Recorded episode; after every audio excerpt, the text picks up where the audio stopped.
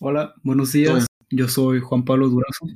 Hola, yo soy Pedro Fong. Bienvenidos al episodio número 7 del podcast de los microbios. Gracias por escucharnos desde sus casas, trabajos o donde sea que estén. Eh, antes de empezar con el episodio de hoy, les quiero recordar que se suscriban a nuestro canal en YouTube, el podcast de los microbios. También pueden encontrarnos en plataformas como Spotify, Anchor, Breaker, Google Pocketcast y Radio Public. Si nos escuchan desde YouTube, recuerden dejar like y compartir eh, con sus amigos o algún conocido que esté interesado en el tema, para que más gente nos pueda encontrar y podamos compartir esta información que traemos para ustedes. También pueden encontrarnos en Instagram bajo el mismo nombre y estar pendiente de nuestras publicaciones, ya que a veces nos da por poner datos o fotografías sobre los temas de los que ya hablamos. De esta, de esta manera, ustedes se pueden llevar una, una información más completa y también pueden saber cuándo sale nuestro próximo episodio. Los invitamos a que nos dejen algún comentario sobre alguna duda que tengan o si quieren que abordemos un tema que a ustedes les interesa. Muchas gracias por su atención. Y bueno, les quiero decir que nos ponen muy felices que interactúen con, con nosotros en Instagram también, porque pues eso nos ayuda a que crezcamos y que más gente nos conozca. Y pues algún día podamos, ojalá que algún día podamos hacer colaboraciones con gente. Ya tenemos más o menos las personas que queremos invitar. De hecho, en el próximo episodio vamos a invitar a alguien. Ya tenemos más o menos visto. Espero que todo salga bien. Eh, Sí. Para ese entonces, pero sí, sí, ya, ya, ya está ahí eh, sobre el tema que nos va a, venir a, platicar. Entonces, más, luego vamos a dar más detalles, quizás, y vamos a, pues, a realizar eso y ojalá salga bien para que pu- pueda venir más gente a, platicar con nosotros y a interactuar y, pues, ir irnos expandiendo y creciendo, ¿no? Bueno, sin nada más que, que decir o, o comentar, empezamos con el episodio de hoy, 7, no sé si tú tengas algo que decir. Pues que la semana que entra estén muy atentos porque, bueno, por, lo que ya mencionaste tú, de la colaboración que vamos a tener. No más eso. Bueno, empezamos. El día de hoy hablaremos sobre una enfermedad causada por una bacteria que lamentablemente no tiene la difusión que tienen enfermedades como tuberculosis, fiebre tifoidea y el tétanos, e inclusive la riqueza. Sin embargo, eso no la hace menos importante, ya que debido a la constante migración y crecimiento de centros urbanos, la población estará cada vez más y más expuesta a este tipo de agentes infecciosos. Hablo de una enfermedad que ha afectado a gente como Justin Bieber, Lia, Avril Lavigne y Ben Stiller. Estoy hablando de la enfermedad de Lyme. Para entender esta extraña y terrible patología que afecta a más personas de las que creemos, necesitamos remontarnos a la historia, exactamente hace 45 años. Corría el año de 1975, cuando 51 residentes de los pueblos boscosos de Lyme, Old Lyme e East Haddam en Connecticut padecieron una enfermedad extraña y desconocida para esos tiempos. En total, 39 niños y 2 adultos experimentaron inflamación en las articulaciones, que posiblemente indicaba artritis, la cual estaba caracterizada por ataques de dolor e hinchazón, especialmente en las rodillas. Ciertamente esto llamaba la atención, por la manera en cómo se dieron los casos y la edad de los afectados. Aunque casi la mitad de los pacientes solo presentaban este en la rodilla, otros presentaron fiebre, dolores de cabeza, debilidad general y erupciones cutáneas. La transmisión de esta enfermedad, de la cual aún no se sabe, sabía quién o qué la causaba, era transportada por medio de un insecto que picaba, o al menos eso es lo que se dijo en aquellos tiempos. Debido a la ciudad en donde aparecieron los primeros casos, o sea, Lyme, esta enfermedad recibe su nombre y se conocería como enfermedad de Lyme. El problema fue tan grave que en agosto de 1976, la Universidad de Yale, eh, una universidad que se encuentra en New Haven, Connecticut, junto con el Departamento de Salud de la Ciudad de Connecticut, se pusieron a investigar el origen de esta misteriosa patología, tanto que le escribieron una carta con sus resultados a uno de los directores de salud de la comunidad. O eso es lo, que queremos creer. En resumen, la carta mencionaba esto. Debido a la distribución de los casos en el área geográfica y la asociación con lesiones en la piel, se creía que esta enfermedad era causada por un virus, el cual era transportado por las garrapatas. Este virus no era conocido hasta el momento y por lo tanto no se, no se había aislado nunca antes. También se mencionaba que, y digo textualmente, cualquier otra acción que se tome ahora para evitar el contacto con un virus desconocido transportado por un insecto desconocido perturbaría la comunidad, mucho más de lo que justificaban los hechos. O sea, habló el Gatel de Connecticut en esas épocas y dijo, ¿saben qué? No hay pedo, o sea, todo está bien, eh, no se asusten, no asusten a la comunidad, hay que investigar más, pero pues como que valió verga esto, o sea, se salió de las manos realmente. Para 1977, por fin se describió a la enfermedad de Lyme como una patología que causa artritis y se relaciona a las garrapatas de la especie Ixodes scapularis con la transmisión de esta enfermedad. La aparición de la enfermedad de Lyme en Connecticut se dio en gran parte a los cambios del uso de la tierra. Es decir, esa tierra que alguna vez fue usada para la agricultura se ha reforestado y desarrolló cada vez con el fin de su uso residencial suburbano. Fueron estos cambios los que favorecieron la expansión del hábitat de las garrapatas y consecuentemente la transmisión de la enfermedad desde animales hacia las personas. Fue en el año de 1982 cuando Willy Burgdorfer y Alan Barbour descubrieron que no era un virus aquello que causaba la enfermedad, sino una bacteria, a la cual llamaron Borrelia burgdorferi, en honor a Willy. Esto fue gracias a que cultivaron y aislaron a la bacteria a partir de la sangre del tubo digestivo de la garrapata. En 1987, la enfermedad de Lyme se convirtió en una enfermedad notificable. Todos los médicos tenían la obligación de informar sobre todos y cada uno de los casos de la enfermedad. En 1988 se difundió la noticia de que la enfermedad de Lyme y comenzó la atención en todos los medios nacionales. Para el año 1997, la primera vacuna contra esta enfermedad estuvo disponible, pero desafortunadamente el fabricante la retiró del mercado en 2001. En 2002, el estudio de la eficacia de esta vacuna terminó y actualmente no tenemos vacuna contra la enfermedad de Lyme, pero, o sea, la vacuna no está para los humanos, pero sí para los animalitos domésticos. Afortunadamente, ahora tenemos bien identificada a esta bacteria y por lo tanto se preguntarán, ¿qué es la enfermedad de Lyme? La enfermedad de Lyme, también conocida como borreliosis, es una enfermedad zoonótica transmitida por garrapatas y es muy común en el mundo. Estas enfermedades eh, transmitidas, por, garrapatas más comunes en el mundo, incluso más, más que la riqueza. La enfermedad de Lyme es causada por una bacteria de tipo espiroqueta, perteneciente al género Borrelia. Muchas especies de Borrelia pueden causar la enfermedad de Lyme. En América, Borrelia burgdorferi es la más popular. Otras especies como Borrelia japonica, Borrelia garini, Borrelia afzeli también pueden causar borreliosis en la región de Eurasia.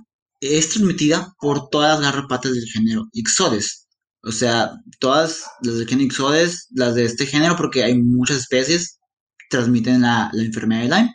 Pero hay una, eh, las capulares, que es la, la principal, ¿no? La que causa, la más popular. El espectro clínico de la enfermedad de Lyme es amplio. Va desde artritis hasta neuropatías. De hecho, Borrelia garini se asocia más con neuroborrilosis, que es eh, una afectación al, sistema, al sistema nervioso, ¿no? El Borrelia garini, que no es de la que estamos hablando exactamente, estamos hablando de Borrelia burgdorferi.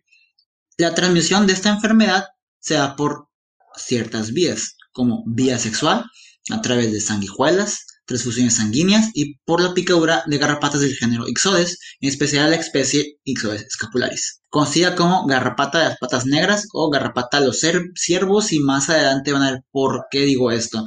De hecho, eh, es, es, muy, es muy, ¿cómo podemos decirlo?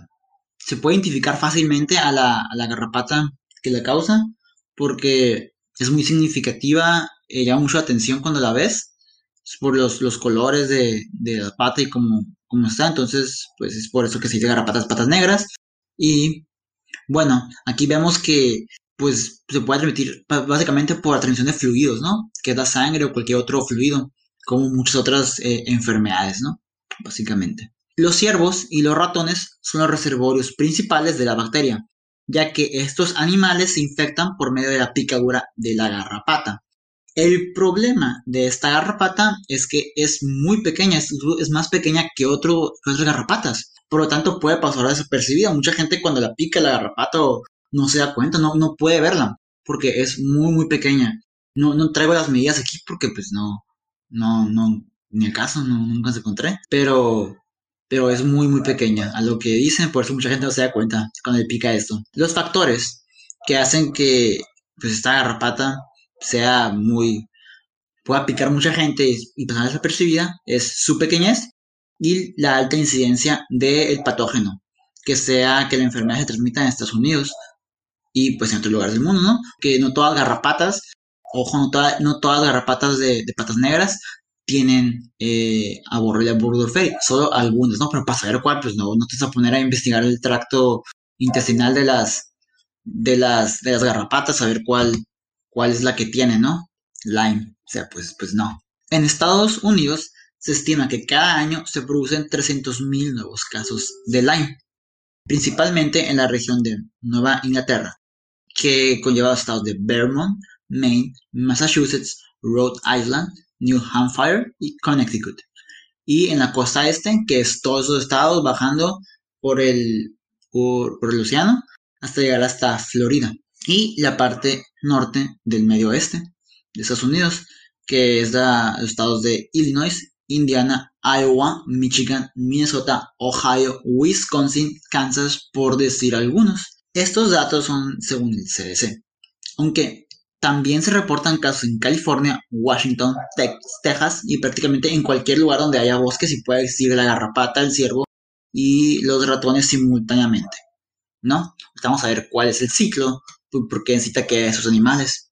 En Canadá se reportaron casi mil casos en 2016, principalmente en los estados de Ontario, Quebec y Nueva Escocia, aunque se cree que la cifra podría ser mucho, mucho mayor. Pero, ¿qué hay de México? Aunque no se tiene un estudio epidemiológico de los casos de Lyme, hay estudios que indican que esta enfermedad puede ser endémica en el norte del país, principalmente en los estados de Tamaulipas, Nuevo León y Coahuila es porque básicamente esos estados comparten frontera con lo que es Texas. No sé si ahorita mencioné que, que, Texas hay Lyme. Entonces, eh, por la migración de animales que hay entre, entre los países, pues los animales no les piden visa. Entonces, eh, igualmente la migración de personas.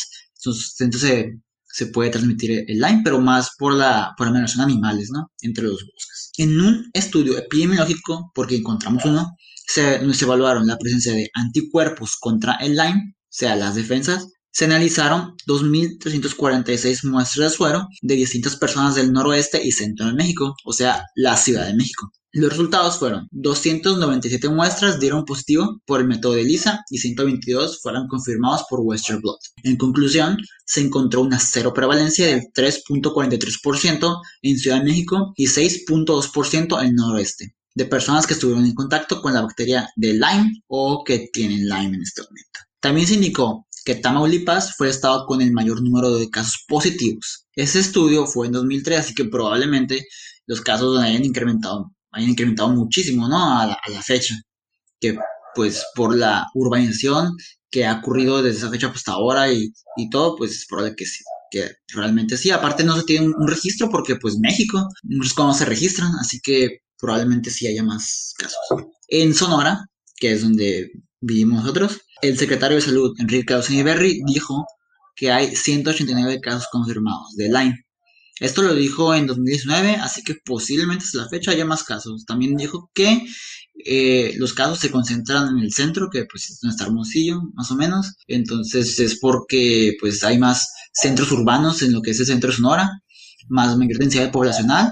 Entonces, pues sí, es, lógico que haya más Lyme, ¿no? Aunque, pues, también debería haber, ¿no? En la sierra, porque, pues, allá están los bosques y es donde está pegado más a lo que es eh, los, las sierras. Entendiendo la importancia del Lyme en México, nos preguntaremos, ¿qué es lo que hace, que, eh, ¿qué es lo que hace especial a Borrelia burgdorferi de todas las especies de Borrelia?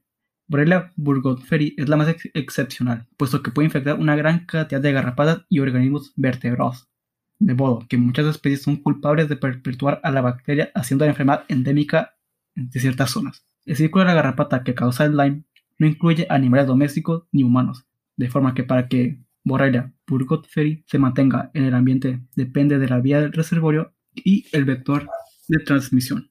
Así es, y bueno, ya les hemos dicho que es decir cómo el ciclo. Bueno, el ciclo de Borrelia es un complejo, ya que involucra tres animales, ciervos, ratones y garrapatas, así que se los cuento. En primera, las garrapatas hembras, saciadas de, sangre por todo el consumo que estuvieron chupando a todos los mamíferos, se, esconden en la tierra. donde pues de sus huevocillos, ya están cansadas, entonces dicen, bueno, vamos a parir. Y van a tierra y se caen y ponen su huevo. Llega el verano y las larvas buscan dónde obtener sangre para alimentarse. Debido al tamaño y que pues son muy pequeñas y son vulnerables para alimentarse animales más grandes, porque las van a matar. Básicamente. Entonces optan por picar animales más pequeños, como el ratón de patas blancas, que es un reservorio importante de esa bacteria, se ha confirmado. Al alimentarse de esos ratones, las bacterias ingeridas pues de los ratones, porque los ratones tenían esta enfermedad, se la pasan las bacterias a las garrapatas con la chupa, entonces se mantienen en la garrapata por todo el resto de su vida que dura, que son aproximadamente dos años de vida de la garrapata. A la siguiente primavera, porque ya llega el invierno y ya pasa el invierno, llega la primavera, las garrapatas salen otra vez donde hay comida y ahí ya, no hay tanto frío, no hace tanto frío y la garrapata puede vivir. Pues ya la primavera y la garrapata se encuentra en estado ninfal, o sea, ya creció la ninfa. Entonces se vuelve a alimentar de organismos pequeños porque todavía es muy pequeña, como para alimentarse de organismos más, grandes. Se vuelve a, vuelve picar ratones, lo que es topos, pero principalmente ratones y ratas. Cuando la garrapata madura, pues llega a una vida adulta, tiene que alimentarse de mamíferos más grandes, como el venado cola blanca o ciervos. Asimismo, completa el ciclo e infecta al venado de la bacteria cuando lo pica. De hecho, se sabe que el venado cola blanca es un importante reservorio de la bacteria, por la fuerte predilección que tiene la garrapata a alimentarse de este. O sea, por alguna razón a la garrapata le gusta picar ciervos y venados, no sabe por qué. Aunque también se, se cree que como el venado es un animal grande y fuerte, pues le puede proporcionar a la garrapata suficiente sangre para estar chupando y chupando y chupando hasta que pueda madurar y pueda obtener protección y, y agarrarse a crecer grande y fuerte. Así es como el danonino, el venado. Así que es lo que se cree, ¿no? pues aunque podría picar otros animales, ¿no? Pero pues un ciervito, un venadito ya puede picarlo así pelado. Bueno, de hecho, lo que puede sustentar esto es que en Connecticut que es donde surgió todo este, este rollo, se intentó reducir la población de venados cola blanca por medio de la caza. No, no sé cómo le dicen este tipo de caza los veterinarios, pero es una caza como como, no, realmente no me acuerdo cuál es el término que utilizan cuando tienen eliminar una especie, eliminar una especie que está causando daños o infecciones. Eh, pero si un veterinario me oye o algún biólogo que sepa, me dice, por favor, no me acuerdo la neta del término que usan, pero lo he visto. Al eliminar los venados, también se vio reflejado en la disminución de casos por enfermedad de Lyme. Pero, pues, no es la solución realmente. O sea, los garrapatas van a infectar algunas otras cosas, pues va, ella, un ser, vivo siempre va a, hacer lo que haga que este pueda vivir, que pueda proliferar, entonces pues no, no fue la solución, ¿no? Aunque pues sí bajamos casos, ¿no? Porque pues la garrapata pica venados. Esta garrapata es la garrapata de los ciervos, como les dije. Aunque no es común que los perros domésticos resulten infectados, también se han realizado estudios de anticuerpos en perros demostrando que los perros también pueden ser buenos reservorios de la bacteria. Y pues esto es, interesante porque pues esta garrapata es de, de, de niño silvestre, realmente los perros se infectan por cuando andan con los humanos o, cuando andan, van al bosque a, no sé, no sé qué van al bosque a cazar o algo así. Entonces, pues los perros también pueden tener la bacteria, pero no es común. Si ya le pusieron atención a Pedro, se dieron cuenta que el ciclo de la garrapata no incluye al humano. Pero este se, ese, o nosotros nos infectamos por accidente, por así decirlo, cuando estamos visitando algún bosque, para aquellos que, aquellos que les gusta cazar, no sé por qué, puede que ahí te pique una garrapata. Los contagios ocurren principalmente en el periodo de primavera-verano, que es cuando la garrapata está como que muy activa, ¿no? Y que eso ya, eso ya lo mencionó Pedro anteriormente. ¿no? Sí. Bueno, hablando de los signos y los síntomas que produce esta enfermedad, en humanos cuando te pica, eh, el primer signo se presenta algunos días, incluso semanas después de la picadura de la garrapata. O sea, como les digo, no sé, la gente, mucha gente se da cuenta que le picó. La probabilidad de que ocurra la infección, porque no en todas las personas ocurre la infección, es de un 60 a 80%, ¿no?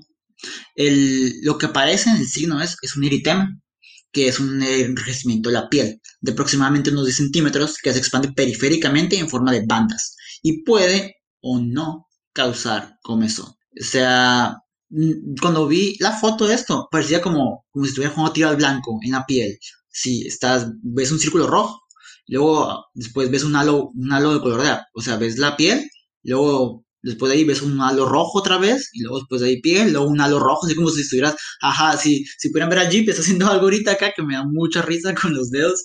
Sí, exactamente así, exactamente, eso parece. Ya se lo imaginará.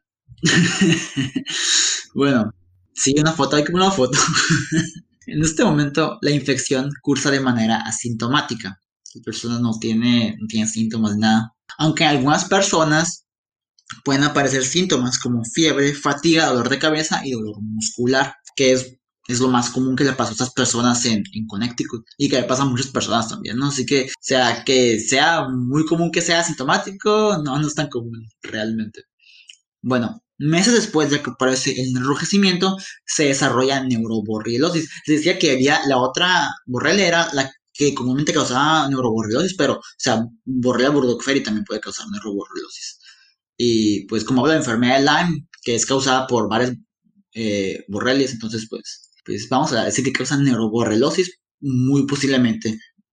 Entonces, cuando estos causan neuroborrelosis, se manifiesta con problemas en el lenguaje, alucinaciones y torpeza. Haz de cuenta que fumo mota. Entonces, no, de hecho, los, los, marihuanos no pueden distinguir entre si es una garrapata o si, si están, si están marihuanos en ese momento.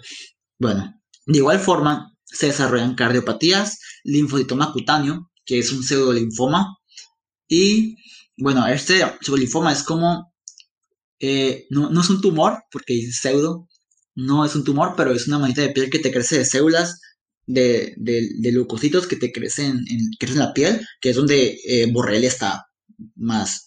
Entonces, pues se, cubren ahí acá y por eso dice pseudolinfoma, no es un tumor. Y lo más común, artritis, que es lo, lo de siempre acá, que, que Lyme causa artritis. Es un 99% de los casos. Si no se trata la enfermedad, se vuelve crónica.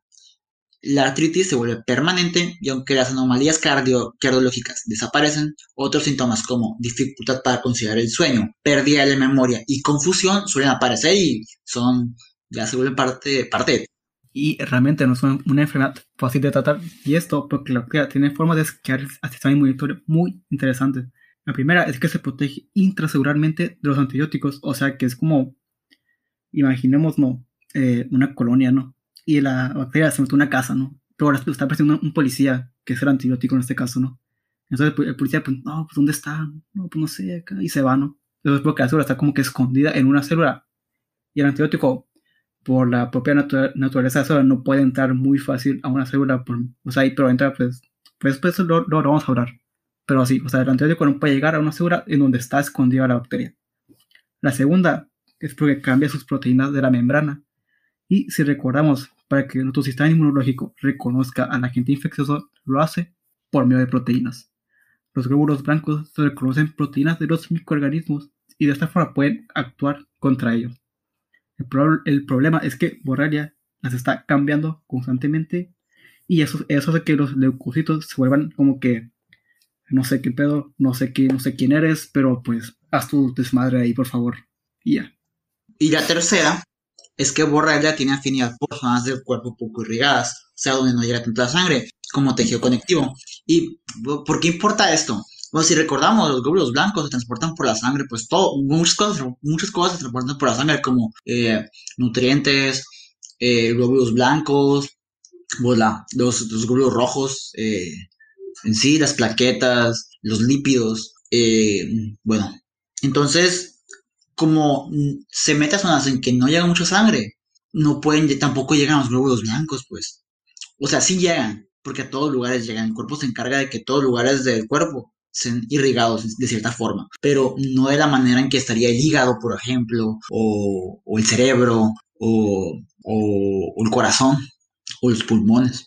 Entonces se mete ahí, entonces eh, los glucósidos es muy difícil que puedan llegar ahí a combatir a la bacteria. Y pues es, una de las, razones por las que es muy difícil que, que puedas, que se trate, puedas tratar de enfermedad. Y aparte porque los antibióticos, muchos de ellos viajan por la sangre, pues como los ingieres de forma oral, entonces, o de forma intravenosa. Entonces, pues tampoco llegan, pues, porque la sangre no puede, no llega tan fácilmente a esos lugares, pues, no, no, no alcanza a llegar ahí, a menos que, pues, llegue tratamiento. Mucha gente eh, se inyecta de forma intramuscular o, intradérmica, que es una forma, ¿no? Para, si quieres llegar a, a la a borrelia ahí en la piel, pues es una forma muy fácil realmente, pero pues no puede estar inyectando, inyectando en cada parte que esté borrelia, es muy complicado. realmente. Y la cuarta es que al igual que muchos otros microorganismos, aumenta la producción de citocinas, ocasiona una tormenta de citocinas. Pues las citocinas son los mediadores de la inflamación, entonces son las como las señales que lanzan las células para, para decir de que vengan aquí a, eh, algo raro y causan inflamación. Lo que pasa es que Borrelia tiene proteínas que estimulan esta producción de citocinas, o sea, hasta que la persona esté súper inflamada acá y pues que el sistema inmune empieza a reconocer partes del cuerpo que no debería y atacar partes del cuerpo que no debería, por eso se desarrolla mucho como se desarrolla la artritis de hecho. Entonces, básicamente esto, esto sucede, pues entonces la persona anda con un chorro de dolor, con un chorro de, de molestias, enrojecimiento, pues porque Borrelia le encanta, le encanta estar chingando y hace que la gente se inflame mucho, mucho, mucho por, por lo que ella lo magnifica, magnifica la inflamación del cuerpo, pues. Entonces es como, es como el vato que llega a, a la fiesta a tirar, a tirar chingazos. O sea, no, pinche, borrelia. La importancia de tratar esta enfermedad a tiempo. De esta forma podemos evitar que evolucione de una forma crónica y a veces las personas eh, toman un tratamiento indefinido de antibióticos para controlar la enfermedad. Y el diagnóstico de Lyme en las células iniciales se basa en el antecedente de la exposición a la garrapata. El problema es que muchas personas no se dan cuenta que les picó, porque es muy pequeña y no causa ronche inmediato, y también porque eh, pues una garrapata no, si se ve a simple vista, pues hace que es muy difícil poder, porque es, ah, según yo, a lo que vi, es una garrapata muy, muy pequeña la de Lyme, ¿no? Según yo. Y afortunadamente la aparición de manifestaciones clínicas típicas puede ayudar al médico pero existen otras técnicas como la PCR, la cual es la, la, como que la famosa, sobre todo ahorita en tiempos de COVID, que es, puede detectar el ADN de Borrelia en el líquido sinovial, el cual es el, es el que te roban, eh, no, es el que te roban como los memes, no, no, no, no te roba nada. Bueno, pues ese es el líquido de las articulaciones y el líquido, el cual está en el cerebro. También puede hacerse un cultivo de la bacteria, pero la mayoría de los laboratorios no tienen los medios para hacerlo pero si se cultiva, se realiza de, o sea, toma la muestra de lesiones cutáneas y de sangre, líquidos sinovial y cefalo, cefalorraquidio. Se utilizan pruebas de anticuerpos debido a que esos aparecen después de las tres semanas de haberse infectado. Como, como último recurso, pero no menos importante, existe el examen microscópico, que consiste en ver a Borrelia en el microscopio, aunque pues, rara vez se puede observar para el tratamiento, los pacientes reciben doxiciclina, ceftriaxona. La cosa con esto es que muchos pacientes que sufren Lyme crónica desarrollan enfermedades autoinmunitarias como artritis, donde ya los antibióticos no son efectivos y es donde aparecen tratamientos eh, más fuertes, ¿no?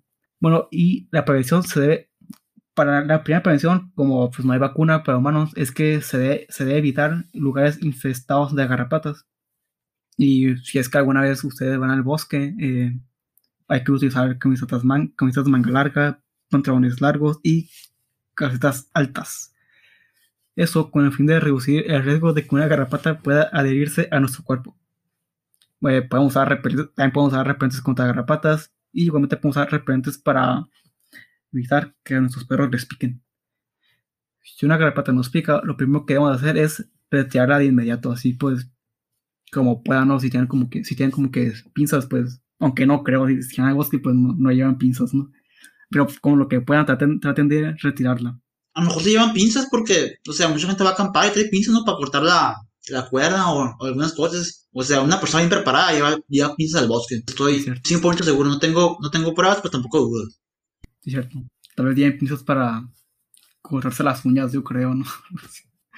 Bueno, y si la retiramos, es muy bueno que la retiremos, ya que si lo hacemos dentro de las primeras 48 horas, se reduce la probabilidad de infectarse con esta bacteria. Eh, para la, por ejemplo, si en el caso de que tenga pinzas, eh, las instrucciones son de que eh, agarramos la, la garrapata por la cabeza o la boca y pues así como que traten de empujar con firmeza y de forma ininterrumpida hasta que podamos desprender la garrapata de la piel.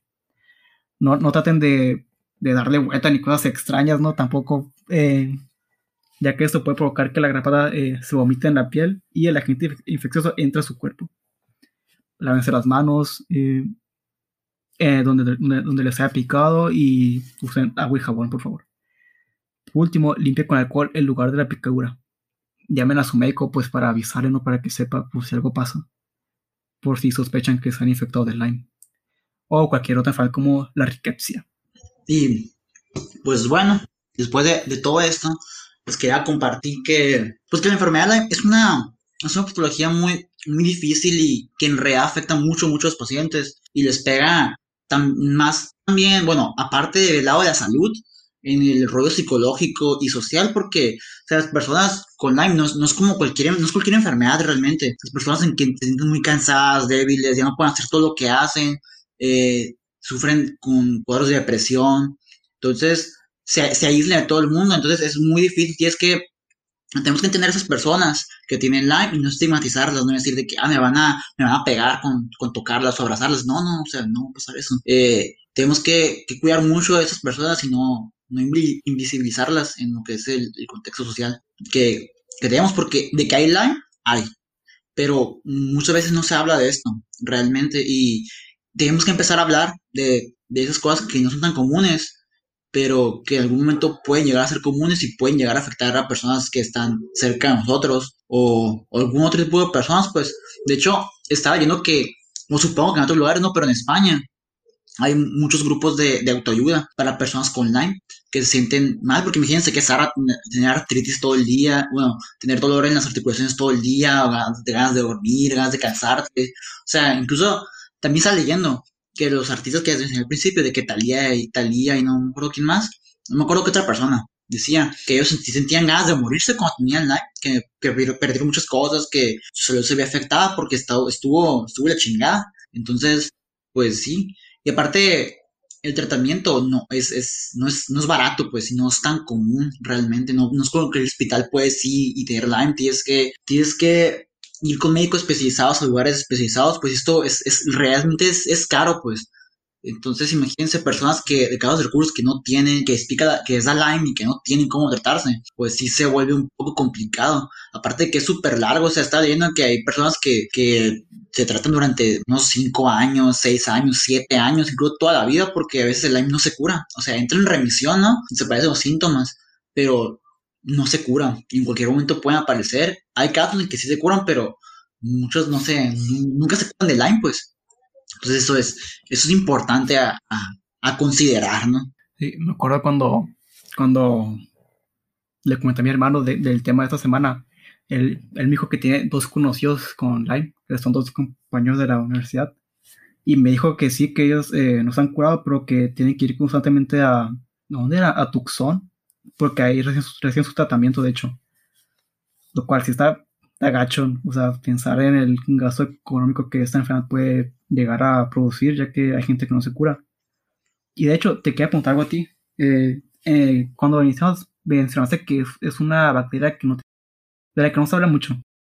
Entonces, eh, ¿cuál crees que sea el escenario en, un futuro? ¿Crees que sea como que una enfermedad muy común en un futuro? Yo, es que sí, porque las, las ciudades se están expandiendo cada vez más. O sea, ya vemos que esto del coronavirus que, que tuvo contacto con, con, un animal, ¿no? No sé si es un murciélago o, un, o, una rata, no se sabe qué fue.